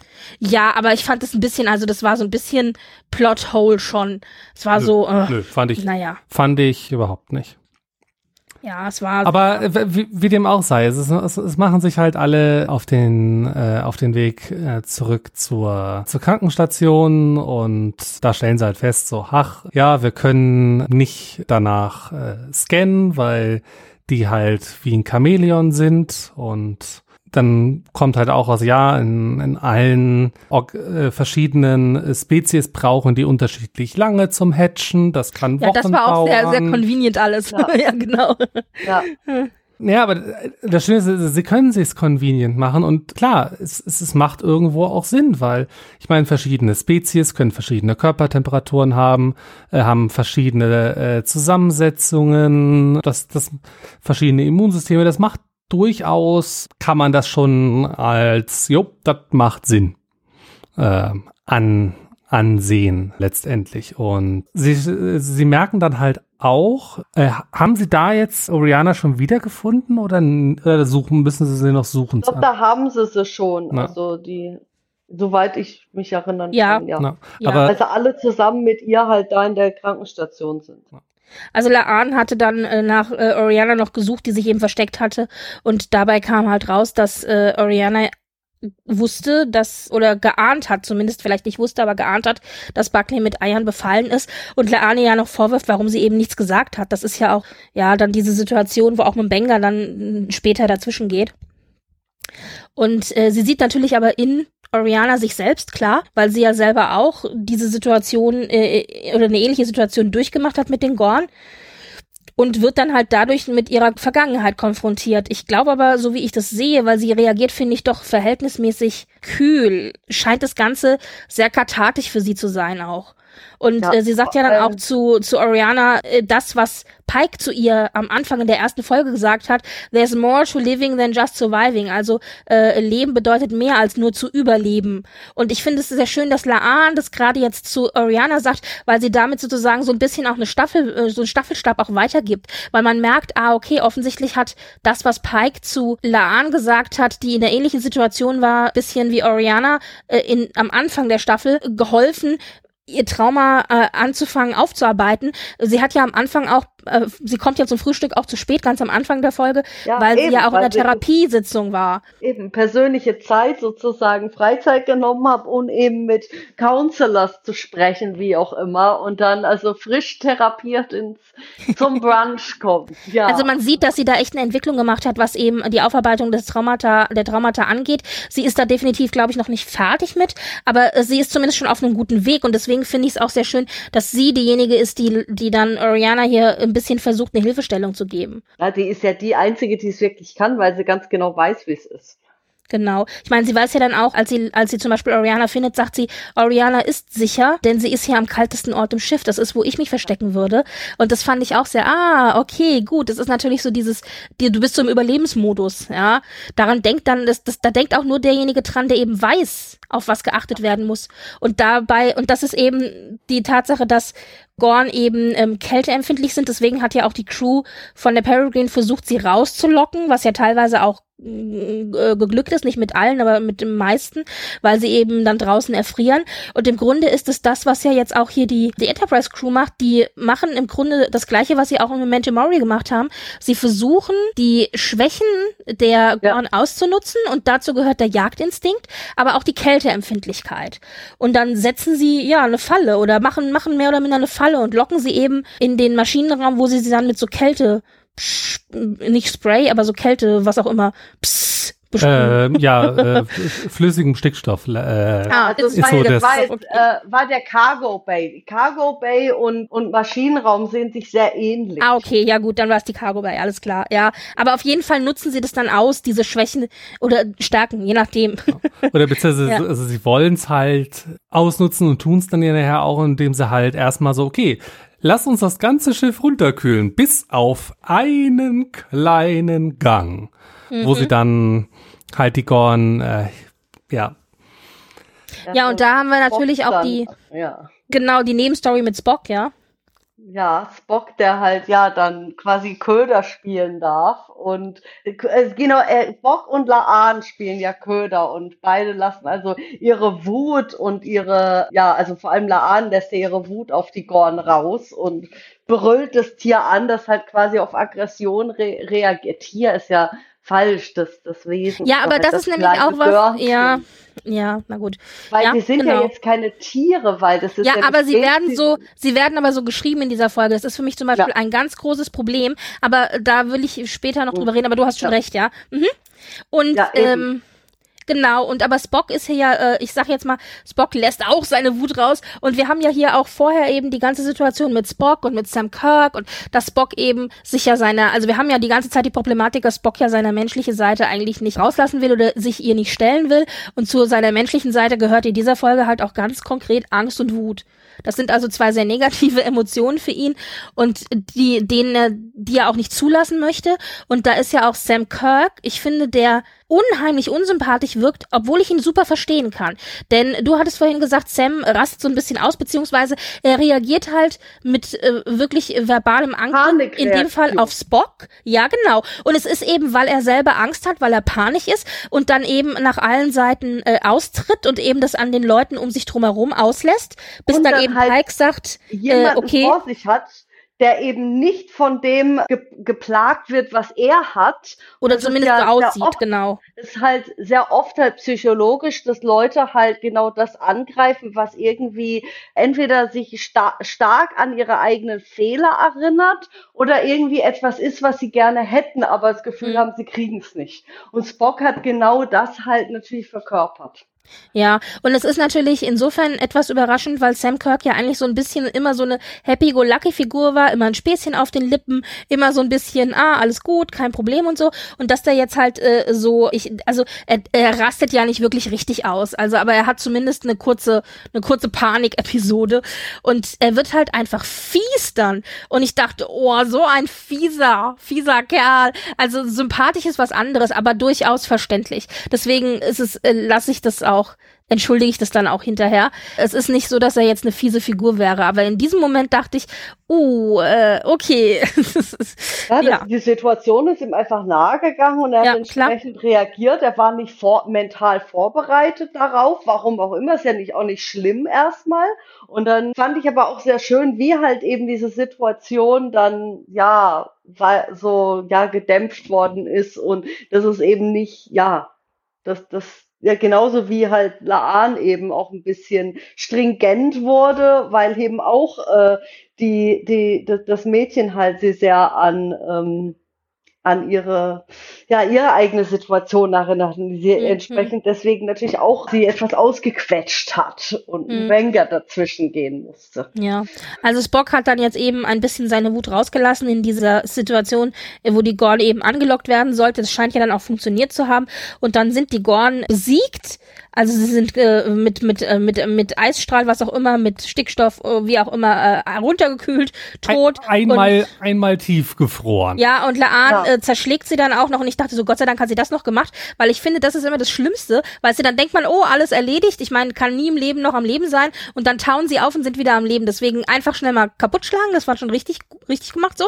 Mhm. Ähm, und naja, und dann kommt aber eigentlich ja die, die große Problematik jetzt hinterher, denn wir denken, wir können aufatmen, alles ist erledigt. Nein, Jetzt kommt nämlich raus, dass Hammer, der ja mit diesem Schleim bespuckt worden ist, gleichzeitig auch noch durch diesen Schleim mit Eiern imprägniert worden ist. Das heißt, er trägt jetzt diese Eier in sich und offensichtlich ist es bei den Ena wohl so, dass deren Entwicklungszirkel ähm, oder äh, Modus dieser Eier wohl relativ schnell geht, denn er merkt selber, dass er, dass es ihm nicht gut geht und jetzt opfert er sich für die Crew, weil er weiß, es bleibt nicht genug Zeit, um die Eier zu extrahieren und dann hat er eine sehr herzzerreißende Abschiedsszene von der Crew, bevor er dann rausgeht und sich äh, in die Schlucht stürzt. Und ich dachte so, ja. oh.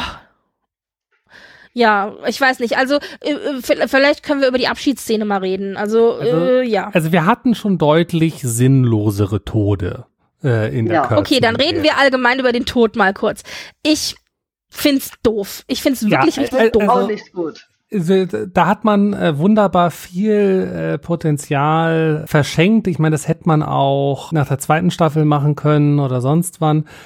Also das Gute ist, äh, Bruce Harrock wusste von Anfang an, hey, das ist ein One-Season-Gig. Mhm, in der Audition haben sie es ihm sogar schon gesagt, ja. Genau, also, äh, also er, er, wusste, was auf ihn zukommt und hatte halt nur so, so Make it cool. Gesagt, bitte macht es einen guten Tod. Bitte macht es ja. einen guten Tod. Bitte macht es einen guten Tod. Ja. Und ich meine, in dem Fall, es war ja auch ein, also es war ein semi-guter Tod, weil er hat eine sehr schöne Abschiedsszene bekommen und auch die letzte Szene und so fand ich auch sehr gut, wo er dann eben draußen steht und noch sagt, just like Andoria, also als diese Winde ihm noch so ins Gesicht wehen und er so noch so ein kurzes Heimatgefühl hat und bevor er sich dann da in diese Schlucht stürzt. Aber ich bin halt einfach nur sauer, weil ich finde, es ist total viel Potenzial der Figur verschenkt worden. Vor allen Dingen, ja. wir haben eine gute Figur. Wir haben vor allen Dingen einen Schauspieler, der diese Figur sehr gut verkörpert. Manchmal funktionierte das auch nicht. Du hast einen guten Schauspieler, aber die Figur ist schlecht oder die Chemie stimmt nicht oder was. Hier stimmte alles, ja. Und dann hast du aber vor allen Dingen auch noch eine Figur, die auch noch in gewisse auch noch äh, äh, repräsentiert. Du hast eine blinde Figur, gespielt von einem von einem ähm, äh, blinden, äh, schrägstrich sehbehinderten Schauspieler. Auch das was, wo vielleicht sich viele wiedergefunden haben in Star Trek das erste Mal auch. Äh, das heißt, das ja, fällt gut, komplett Jordi, weg. Jordi war, ist ja blind ja. und aber gespielt von einem Richtig. sehenden genau. Schauspieler. Genau. Allerdings genau. sind Aina, das haben wir ja eben in Children of the Comet, ich denke, das haben sie deswegen auch diese Szene drin gehabt. Äh, also die zweite Folge da mit der Kochszene, wo Uhura mhm. also versucht, so, so Hilfe anbieten will und er sagt so, nee, das ist kein Blindsein, ist für Aina quasi keine Behinderung. Und es ist ja einfach nur ein, einfach nur, wie könnte man sagen, ein, eine Charakteristika dieser Spezies, aber es ist ja keine Behinderung. Und nee, wenn da ist es eher die Repräsentation des, des dass halt äh, ein Schauspieler mit Behinderung eben diese Rolle auch spielt. Ja, oder eben auch einfach eine Rolle mit einer eine Rolle, die halt einfach nicht sehen kann. Ja, eben. Und äh, was ich allerdings hoffe, und natürlich will ja niemand was spoilern, weil wir sehen zwar, wie er sich in diese Schlucht stürzt, aber wir sehen keine Leiche. Und ich hoffe, es wird so eine Schacksnummer. Ja, ich weiß es nicht. Also es ist so, jetzt können wir hier mal ganz kurz Spoiler sagen. Äh, Bruce Horak hat ein relativ langes Interview mit dem Hollywood Reporter gegeben, das dann nach der Folge rausgekommen ist, wo er ein bisschen erzählt hat, auch zu seiner Figur und auch wie diese Folge jetzt diese 109 eben gelaufen ist. Und da sagt er ganz am Ende, was er, was ihm erlaubt wurde zu sagen, seine Story in Star Trek ist auf jeden Fall noch nicht vorbei. Ah, siehst du. Das hat er so gesagt, aber das, das hat noch nichts zu bedeuten, finde ich, weil wir können ja genauso gut auch einfach eine Flashback-Szene haben oder aber eine mhm. Szene, wo Uhura sich erinnert oder was auch immer. Also es muss nicht heißen, dass das es eine Zukunftsszene ist. Ja, ich weiß es nicht. Aber äh, zumindest wird er irgendwie noch mal vorkommen. Das finde ich ja durchaus gut. Er ist halt aber als Series Regular ist er raus. Also das definitiv. Ja. Dann wird das er, er halt Gaststar halt. Weil Hat er gesagt, ob er als Hammer zurückkommt oder ob Nein, er einfach. hat er nichts gesagt. Er hat, ja, nee, er hat gesagt, warte, ich habe extra den Artikel aufgemacht, damit ich euch das zitieren kann. Sekunde, lass mich hinscrollen, das war ganz am Ende, Genau. da sagt äh, er. Wenn ihr euch jetzt fragt, was für ein Artikel, Link findet ihr in den Alles verlinkt, genau. er sagt, I have been released to say that this is not the end of Bruce Horrocks career in Star Trek. Also vielleicht doch nicht als Hammer. Es ist nicht das Ende der Karriere von Bruce Horrock in Star Trek. Ja, also vielleicht wird er sowas wie ein Jeffrey Combs und spielt halt dann noch eine andere. Oh ja. Na, ich meine, das wäre natürlich geil. Und äh, das würde Ja. auch, äh, würde auch, äh, also er hätte auch, ich will jetzt nicht Er sagen, das das- Gesicht dazu, aber zumindest kann er Prothesen tragen. Das haben wir ja bei Hammer und, gesehen. und, er, und er hat halt diese, diese Ausstrahlung, diesen Charakter, dass er das gut kann. Also ja. ja, ja, ja. Also es, ist, es ist noch ein bisschen was offen, also wir hoffen mal das Beste. Ich finde halt, ja, also auf der einen Seite, ich finde auch diese Art von Tod, diesen Opfertod so ein bisschen sehr klischeehaft. Auf der einen Seite sagt ja Hammer selber, äh, das ist die Art von Tod, also was könnte, äh, was, also er, er sagt jetzt nicht gerade, was könnte es Besseres geben, aber er meinte, er stirbt, um die Leute zu retten, die er am meisten liebt. Und das ist für ihn dann in Ordnung. Und dann sagt ja auch Spock, es ist eine logische Entscheidung. Und hier haben wir dann natürlich auch wie sehr starke, finde ich, Star Trek 2 The Wrath of Khan Vibes, was wir ja von, von Spock kennen, so dieses, das Wohl von vielen ist wiegt schwerer als das Wohl von wenigen oder eines Einzelnen, dass also ein Einzelner sich eben opfert für das Überleben von vielen. Das ist ja was, was auch immer wieder in Star Trek vorkommt, hier ja auch wieder. Genau, oder auf Englisch eben diese Litanei nochmal. The needs of the many outweigh the needs of the few. Or, or the one, genau, richtig, ja. Or the one, und genau. äh, genau, genau. Und also das ist ja was, was uns in Star Trek immer wieder begegnet, was uns auch schon in, in Strange New Worlds in dieser ersten Staffel ja auch schon begegnet ist. Äh, ich meine, äh, Majalas und was nicht alles, haben wir ja äh, ausführlich drüber geredet. Naja, und, und hier ist es dann aber so, dass ich finde, er kriegt zumindest eine schöne Abschiedsszene. Also Uhura zum Beispiel, die ist natürlich ähm, am Boden zerstört und Na, die haben sich ja angefreundet. Richtig, aber sie verabschieden sich voneinander und er sagt halt auch nochmal explizit zu Uhura, dass sie sich eben, wie gesagt, nicht isolieren soll und dass, wenn sie sich öffnet, die Freude über das, was sie bekommt, sehr viel über, also das alles überwiegt als die Trauer, die daraus resultieren kann. Was ich einfach sehr, sehr, einfach einen sehr, sehr schönen Ratschlag so zum Ende hin noch finde. Und dann sagt er ja auch noch, ich meine, das sagt auch Bruce Horak in dem Interview, er sagt, gibt es was Besseres, als sich zu verabschieden mit einem Live Long and Prosper? Also nochmal den Salut an Spock, den gibt er ja hier auch nochmal. Und da fand ich tatsächlich, war ich ein bisschen überrascht, weil offensichtlich sind Spock und Hammer, ich finde, das sieht man auch an Spocks Reaktion am Ende bei der Beerdigungsszene, engere Freunde, als man gedacht hat. Mhm. Ähm, denn er verabschiedet sich, das ist mir auch explizit, irgendwie ist mir das aufgefallen, er verabschiedet sich von Uhura, er verabschiedet sich von Spock nochmal explizit und vom Rest ist so ein Goodbye in die Runde, so einmal Winke, Winke, aber so explizit, wirklich konkret verabschiedet er sich nur von diesen beiden. Und das hat mich ein bisschen gewundert. Ich habe gedacht, vielleicht sagt er noch was zu Pike oder so, aber so explizit hat er sonst keinen mehr angesprochen. Ah. Also das fand ich, fand ich noch ganz, und er hat einfach, ich finde, es hat einfach eine schöne Abschiedsszene, wo er nochmal allen äh, sich nochmal verabschieden kann und dann eben dieses Rausgehen in diesem, im kalten Wind stehen und zu sagen, just like Andoria, das war irgendwie so ein bisschen tröstend, auch wenn man weiß, er stirbt jetzt. Ja. Ja. Naja, ich habe nicht mit seinem Tod gerechnet tatsächlich. Ich meine, auf der einen Seite, in dem Moment, in dem er bespuckt wurde, haben wir, glaube ich, alle gedacht, oh mein Gott, nein, jetzt hat er die Eier in sich. Und dann hieß es ja nur, nein, es ist nur, um die, um die Beute zu schwächen oder zu erblinden, damit man sie leichter reißen kann. Und ich dachte so, oh, Gott sei Dank. Und dann waren es doch Eier, weißt du, so, ah, verdammt. Ja, Ja, naja. ja, aber das, aber das kleine Babygorn schon, sich schon weiter fortpflanzen können, das ist aber ganz schön halbstark. Ach, das ist Naja, so äh, klein naja. war der ja im, im Maschinenraum Aber das nicht. war- Der war halt in der Pubertät, glaube ich. Also der war ja noch nicht ganz ausgewachsen, hat ja Aber- gesagt. aber Aber, er war auch nicht mehr ganz nicht. klein. und hatte auch nicht das schöne Outfit an wie. Also es gab ja dann auch schon so Witze, wie, wie, wie das Kirk halt mit einem sehr, sehr alten Gorn. äh, Ich glaube auch, ja. Der ein bisschen zu oft unterm Solarium lag und deswegen so eine Lederhaut hatte.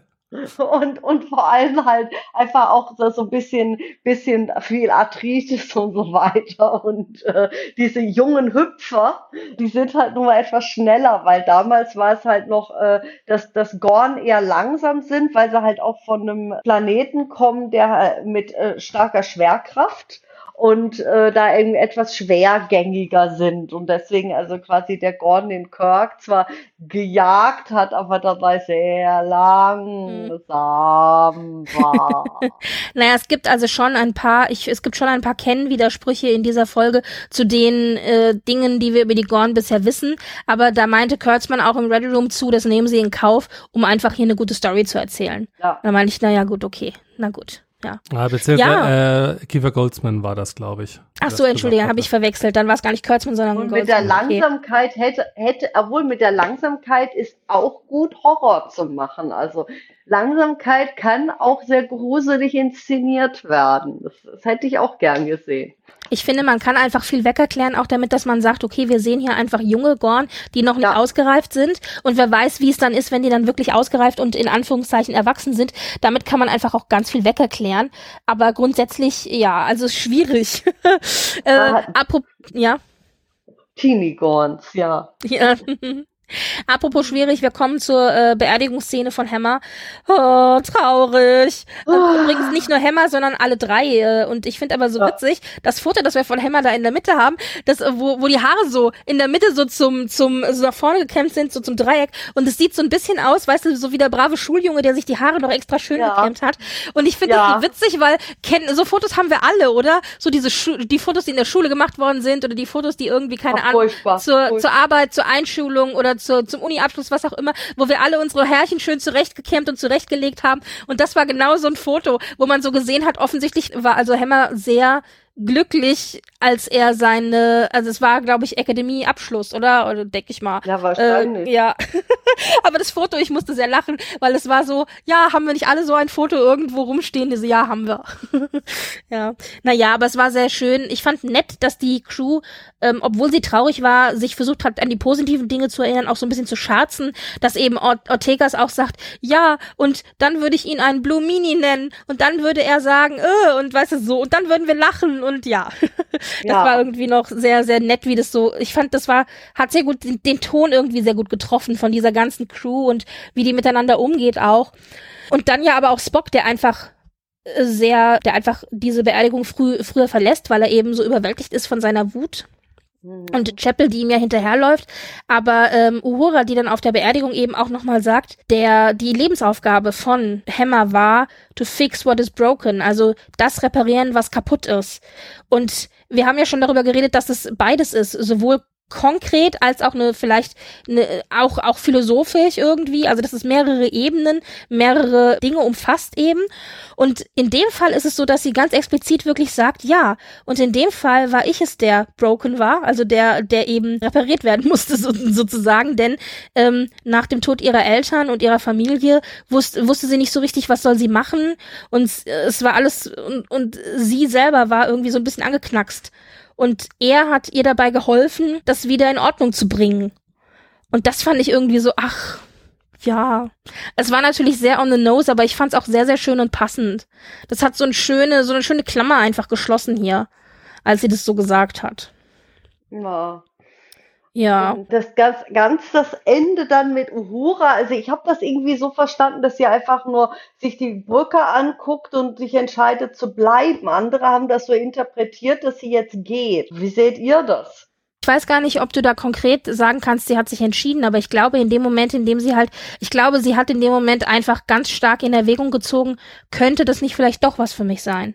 Ob sie sich dann genau. schon entschieden hat, weiß ich nicht, aber ich glaube auch so, ich bin eher auf deiner Seite, dass ich das auch so verstanden habe, dass sie das gesehen hat und überlegt hat, Mensch, vielleicht ist das ja doch die Richtung, in die ich gehen will. Ja, ich meine, deswegen ist ja auch der Blick so lange auf der Kommunikationsstation geblieben, denn das ist ja, ich meine, Foreshadowing, hallo, wir wissen ja, dass sie in TOS eben als Kommunikationsoffizierin oder oder oder Kommunikations, was war sie denn von Rang? Ich weiß ja, nicht, Lieutenant, ja, oder? Lieutenant, genau. Ja, also als Kommunikationsoffizierin gearbeitet hat dann und und deswegen äh, das das war schon fand ich sehr stark im Foreshadowing hier, das passte sehr schön.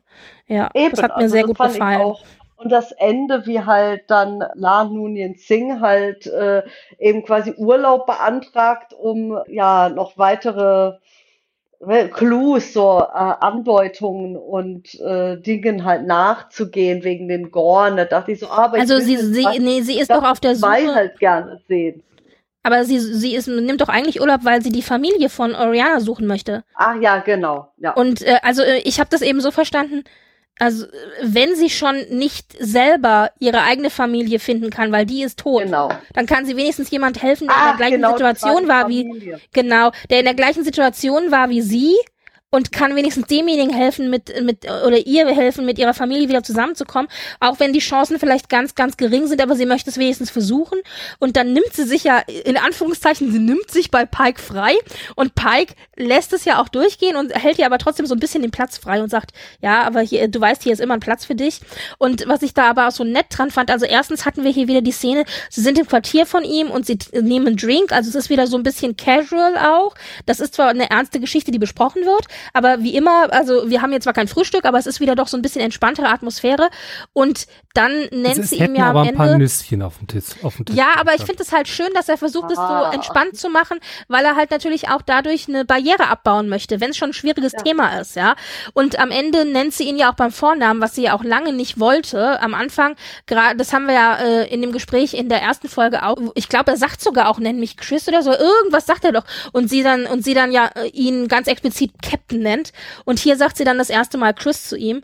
Und und ja, man sieht da einfach auch ähm, ja eine Entwicklung in ihr als Figur, aber auch in der Beziehung zur Crew und zum Captain. Ja, Ja. finde ich finde ich ganz Und ich großartig. hoffe, Man sie kommt wieder so schnell ach, wie ich, möglich. ich kann es mir nicht vorstellen, dass sie wegbleibt. Das Weil das glaube ich nicht. Toll, ich finde sie so toll. Ja, mir macht sie auch sehr viel Spaß als Figur. Aber deswegen, also ich finde, man könnte zum Beispiel dieses, also man könnte das, was sie jetzt erlebt, sehr gut einfach offscreen in die Pause zwischen Season 1 und Ja. 2 stecken. Das würde Genau. mir schon reichen, wenn sie dann in Season 2 wieder mit der ersten Folge zurück wäre. Das äh, fände ich, das, Ja, so fände genau. ich gut. Ja. So, so, so sehe ich das auch, genau. Ja, dann, dann ein, zwei Rumänchen, was, äh, was, in Was der der Zeit passiert ist. Und Ja, das muss ich gar Genau. nicht wissen. Das reicht. Mir würde schon reichen, wenn sie im Halbsatz sagt, ja, sie hat die Familie gefunden oder eine Tante siebten Grades oder was. Oder, oder vielleicht sagt sie auch, sie hat sie nicht gefunden und dann hat sie sie wo untergebracht bei, ich weiß nicht, äh, eine Ziehfamilie oder was auch immer. Also irgend, es würde mir schon reichen, wenn sie in einem Halbsatz einfach sagt, was sie erlebt hat, so Punkt. Oder in einem Gespräch mit Una oder so, weißt du? So über Erdbeeren, Ja. keine Ahnung, so. ja. Naja. Und dann haben wir ja am Ende, also de facto haben wir jetzt zwei wichtige Crewmitglieder, die einfach weg sind. Nämlich Hammer, der vermeintlich tot ist, und Laan, die einfach jetzt Urlaub genommen hat oder längere, längere Abwesenheit äh, äh, vor sich hat. Und das war etwas, was ich tatsächlich sehr überraschend fand. Ich habe nicht damit gerechnet, dass wirklich zwei wichtige Crew Crewmitglieder in der Folge 9, also in der vorletzten Folge, äh, gehen. Und hier werden ja offensichtlich jetzt schon Dinge eingeleitet, die vermute ich für die letzte Folge wichtig werden äh, wird. Also eine Konstellation wird ja hier schon ja eingeleitet, eine, eine, eine Crew-Konstellation, die wir dann offensichtlich in der letzten Folge auf jeden Fall brauchen oder haben werden. Und ich finde überraschend, dass wir das in Folge 9 bekommen. Also wenn das jetzt in Folge 10 passiert wäre, hätte ich das, äh, hätte ich es verstanden. Aber dass wir das schon in Folge 9 kriegen, das war jetzt sehr überraschend für mich. Euch ist es egal. Ja, nö, egal nicht, aber es kann halt sein, dass eben dramaturgisch halt entsprechende, wie du ja gesagt hast, dass es halt dramaturgisch dann für die nächste Folge eben entsprechend äh, Sinn ergibt. Ja. Oder vielleicht auch für die, sogar schon für die nächste Staffel, man weiß es nicht. Aber ich, ich vermute die nächste Folge dann halt, ja. Weil ich finde, die 109 hätte durchaus auch ein Staffelfinale sein können. Es hätte nicht ja, mehr das viel gefehlt. ja. Ja. Übrigens, was mir da gerade einfällt, wir hatten ja noch die Szene mit Chapel und Spock, um das kurz zum Ende zu bringen. Das hatten wir total Oh vergessen. ja. Spock, äh, der ja immer noch sauwütend ist und dann einfach mal gegen die äh, gegen die Schiffswand boxt und äh, und Chapel, die ihn dann ganz gut beruhigen kann und sagt, das ist deine menschliche Seite, lass es zu, was was er ja die ganze Zeit eben nicht zulässt und ihn dann einmal drückt. Und ich so, oh, okay. Und er, er knuddelt ja auch so etwas zurück. Also ja, aber er geht dann einfach. Sie gucken sich ja. Ja. dann kurz an und alle so, oh mein Gott, werden sie sich küssen? Und die so, nein, er geht. Hat er auch richtig gemacht. Spock aber kommt ja auch so, nicht oh, damit klar. ja. Also Spock muss halt weiter klarkommen. was halt in der Szene halt auch schön war, so hier deine menschliche Seite. Man hat halt gesehen, er hat halt Bartstoppeln, wo ich mir so, ja, so sehe ich auch aus, wenn ich mich nicht rasiere. Ja. Ja, naja. Egal ob Vulkanett oder Halbvulkanett oder Mensch. Bartstoppeln sind da, ja.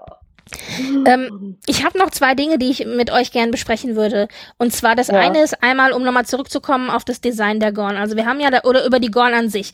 Wir haben ja darüber gesprochen, dass die Gorn hier schon ein bisschen anders aussehen als die, die wir kennen. Also, dass die natürlich anders aussehen als die 60er-Jahre-Version, die wir kennen, das ist schon klar. Aber du hattest es gesagt, El, sie werden hier mehr oder minder wie Tiere gezeigt. Und zwar wie wirklich Tiere, die irgendwie nicht so wirklich taktisch und intelligent sind und klug, denn wir haben die Gorn ja auch in Memento Mori so gezeigt bekommen, dass es ja durchaus eine Alienrasse ist, die sehr taktisch handelt, die sehr klug und durchdacht auch handelt und die aber wirklich eine sich äh, selbstbewusst seiende, intelligente Rasse ist und Ja, also Alienrasse wir- ist. Und hier haben wir halt wirklich die Gorn runter reduziert einfach auf, ich will jetzt nicht sagen willenlose oder dumme, aber doch zumindest nicht sehr durchdachte Tiere. Naja, Also ich vielleicht würde entwickelt sagen, sich das irgendwann. Schlicht Monster einfach. Also Ich würde sagen, wenn ich jetzt mal so ganz, äh, wie sagt, wie sagt man so, äh, erbsenzählend bin mit Begriffen, dann würde ich sagen, so, ja gut, sie handeln sehr taktisch, indem sie verschiedene Methoden direkt anwenden, aber nicht unbedingt sehr gut strategisch. Also man und kann also vieles, das finde ich, entschuldigen Ziel- damit. Ja, Eben, und, äh, äh, und da haben wir halt so die, die Gorn, die eben, ja gut, in beiden Iterationen aus Memento Mori und jetzt, ist, das waren halt junge. Und dann hat man die ausgewachsenen Gorn in den Raumschiffen, die doch eher Taktiken, stärker taktisch sind als strategisch etwas schwächer. Obwohl Strategie natürlich auch da ist, selbstverständlich. Aber ich denke, hier wer- werden quasi diese, diese äh, Gorn halt auch so gezeigt, dass sie halt auch etwas ganz anderes Alien sind. Und sie kommen aus Eiern, die sie quasi, wie heißt das Wort wieder, parasitär, also in, wie wie es Mhm. halt auch die Lan Noonien Singh in der ersten Folge sagt, dass sie halt Menschen als Breeding Sacks verwenden, genau so, also in dem in ihrem Körper abge äh, Eier abgelegt werden und dann ja gejagt und gefressen. Und Mhm. das ist halt so dieses, dieses eher primitive an denen in, in ihrer Fortpflanzung, aber außerhalb der, wir haben sie halt nur also sozusagen Kinder, Jugendliche und die Fortpflanzung gesehen, aber halt jetzt nicht deren andere Seite. Und während wir ja, ich sag jetzt mal in ähm, Lower Decks gab es ja diese Gorn Wedding, die kurz vorkam. Das wirkte ja doch et eher etwas, äh, etwas gesiedeter, etwas gesiedeter. Und also nach unseren Maßstäben, genau das ist es halt. Und ich denke, dass ich könnte mir vorstellen, dass halt mit den Gorn noch was kommt, wo eben genau diese Frage gestellt werden, wer misst mit welchem Maßstab und wie kann man sich dazu bewegen, das Problem anzusprechen, ohne speziistisch zu werden. Und ich Hm. könnte mir vorstellen, dass genau das so eingeleitet wird, wo es um Interpretation von Betrachtung und eigenen Maßstäben, wie halt die jungen Gorn sich verhalten oder halt aussehen und was wirklich dahinter steckt. Und ich denke, da könnte hoffentlich vielleicht noch was kommen. Also ich vermute, dass sowas ähnliches kommen wird, beziehungsweise die nächste Folge heißt ja Quality of Mercy. Wer weiß, ob da nicht vielleicht das irgendwie, äh, das vielleicht auch irgendwie, ja, da was sein wird. Es ist, also ich kann dir sagen, was mein grundsätzliches Problem ist. Ja, man kann vieles damit wegerklären, dass es junge Gorn sind und äh, dass die vielleicht völlig instinktgetrieben sind. Das mag ja, Ja. für diese Alien-Spezies völlig normal sein, das weiß man ja nicht. Das ist ja das Gute, dass man hier sozusagen kennen, erfinden kann. Aber das Problem, das ich habe, ist, dass die hier in dieser Folge wirklich runter reduziert werden auf einfach nur Monster. Und das, was mir, was ich immer so gut fand an den Horror Stories oder den Horrorelementen, die wir sonst in Star Trek hatten, war. Also ja, wir haben in, im anderen Star Trek-Serien auch Horrorelemente gehabt und auch die manchmal sehr klischeehaft und äh, nicht durchdacht wirklich. Das ist richtig, aber die Folgen fand ich, wo das am besten funktionierte, waren immer die Folgen, die irgendwie einen besonderen Twist oder Twist oder eine überraschende Wendung hatten. Dazu gehörte jetzt zum Beispiel The Devil in the Dark, das ich mir extra nochmal angeschaut habe, weil da war ja der große Twist, dass eben am Ende sich herausstellte, dass die Mörder und und die Bösen in Anführungszeichen, dass das ja gar nicht das Horta war oder äh, ich weiß gar nicht, was man da für einen Artikel nimmt, ich glaube das, sondern umgekehrt die Menschen. Und das hat damals, ich habe das damals gesehen, ich weiß gar nicht, wie alt ich war, ich glaube, ich war so zwölf oder so. Und ich, das hat wirklich damals mich sehr tief beeindruckt als Kind, das weiß ich noch. Dass diese Folge irgendwie, die ist mir so im Gedächtnis hängen geblieben, weil ich es damals so einen besonderen Twist fand. Also für mich hat das als Kind sehr gut funktioniert. Da kannte ich ja auch das so noch nicht mit den ganzen Konzepten und so. Und das war etwas, ähm, was ich sehr schön fand, dass hier einfach ähm, die Erwartungshaltung auf den Kopf gestellt wurde. Und so ähnlich, finde ich, hatten wir auch einen Twist in Arena, wo ja dann Kirk auf die Gorn trifft, wo ja auch er am Ende Mitleid mit dem Gorn hat und das dazu führt, dass diese Situation aufgelöst wird. Das heißt, auch hier haben wir eigentlich, äh, deswegen ähm, äh, Stichwort Mercy, ja, Gnade in irgendeiner Form. Auch hier haben wir Mitleid, Gnade, also Starfleet von seiner besten Seite. Folge. Ja. Starfleet von ja. seiner besten Seite. Und ich finde, das ist das, was mir halt hier fehlt. Ja, wir kriegen hier eine Episode, die ist unterhaltsam, es ist eine klassische Horror-Episode, aber es ist auch wirklich alles sehr runter reduziert auf eben, ja, das sind die Bösen und die Monster und das ist mir, das ist mir zu einfach. Und deswegen, ja, ich, ich, weiß denke, nicht, dass, also ihr versteht, was mein Problem ist. Dass mhm, ich, mir ist es mhm. einfach zu, zu wenig Star Trek irgendwie. Innerhalb der Folge selbst zu wenig. Ja, ja, das ist richtig. Und, und da wär's, ich glaube, da haben sie tatsächlich versucht, die Gorn so episodischer zu machen und nicht, nee, ähm, serieller zu machen und nicht mm, so episodisch, mm. ja. Sie wollten halt auch unbedingt das Horrorgenre bedienen. Sie haben ja gesagt, Horror ist auf jeden Fall ein Genre, das sie, äh, das sie äh, haben möchten in, oder eine Folge mit, mit Horror, das sie haben möchten. Das haben sie ja auch hier jetzt in dieser Folge. Und was aber auf der Plusseite steht zum Beispiel, finde ich, ich finde, dass durch die Bank weg wirklich alle Schauspieler, die hier äh, in dieser Serie vorkommen, in dieser Folge vorkommen, durch die Bank weg wirklich sehr, sehr gut spielen. Hammer, Bruce Horak, ja, natürlich, aber auch Ethan Peck als Spock oder Christina Chong als Laan. Wer mir auch sehr gut gefallen hat, erstaunlicherweise, obwohl ich die Figur selber unsympathisch fand, war äh, Dan Janot als Sam Kirk. Ich finde, der hat das auch sehr gut gespielt. Die Tatsache, dass ich, äh, ob, ob trotz seiner, ähm, also trotz der Tatsache, dass ich ihn hier in dieser Szene unsympathisch fand, trotzdem nachvollziehen konnte, warum er so handelt und reagiert, ist, denke ich, einfach ein Beweis dafür, dass die, klar, die Schreiber das gut geschrieben haben, aber dass einfach auch der Schauspieler das gut vermittelt hat. Ja, also da muss ich wirklich sagen, die haben mir alle sehr, sehr gut gefallen hier in dieser Folge. Ja. Ja. Das war, was ich noch, also das waren die zwei Sachen, Design und Horror-Elemente an sich, die ich nochmal andiskutieren wollte. Habt ihr noch was? Habe ich euch jetzt platt geredet? Aber das war mir irgendwie, das hat mich beschäftigt, die, nee, die das Tage. War's, das war's. Du hast eigentlich alles gesagt, was ich hätte noch sagen wollen. okay, okay. Ja. Ich versuche, mich tatsächlich für nächste Woche nicht spoilern zu lassen. Ich habe die äh, Vorschau mir nicht angeguckt. Ich habe mir auch die Szenenvorschau im Radio Room nicht angeguckt für nächste Woche. Und trotzdem habe ich einen Spoiler abgekriegt, schon jetzt. Ich krieg die Krise. Aber ich versuche, ungespoilt in die Episode reinzugehen. Mal gucken, ob es mir gelingt. Zur Handlung der Folge, glaube ich, hat die Szene aus dem Ready Room nichts gespoilert. Ähm doch, doch, die Szene aus dem Ready Room habe ich dummerweise, und zwar da bin ich nämlich gespoilert worden. Ich habe den Ready Room geguckt und dann haben die zu dieser Szene gewechselt, ohne das vorher anzukündigen. Und zack, hatte ich die ersten drei Sekunden und dann war schon klar. Hm. Dann hatte ich schon einen Spoiler, den ich nicht wollte.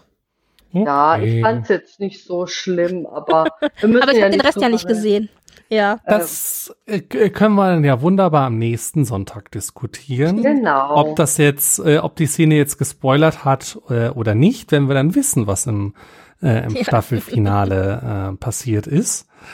Wenn ihr da draußen Anmerkungen und Anregungen habt, also ich vermute mal, wenn ihr diese Folge hört, ist auch schon das Finale gelaufen, weil wir noch einen kleinen äh, Backlog an, an Folgen rauszubringen haben. Deswegen na, in uns jetzt noch, noch eure Theorien schicken wird ein bisschen schwierig, aber, äh, aber vielleicht hört uns jetzt ja auch einer erst also ein Jahr später kann ja auch sein. Stimmt. Ich hoffe, dass die Leute uns hören, wenn es in Deutschland ausstrahlt, parallel. Wir werden dann nochmal Werbung machen für die schon aufgenommenen Folgen. Genau, dann genau. Das, das, das große, das große äh, Strange New Worlds Relistening zu Weihnachten.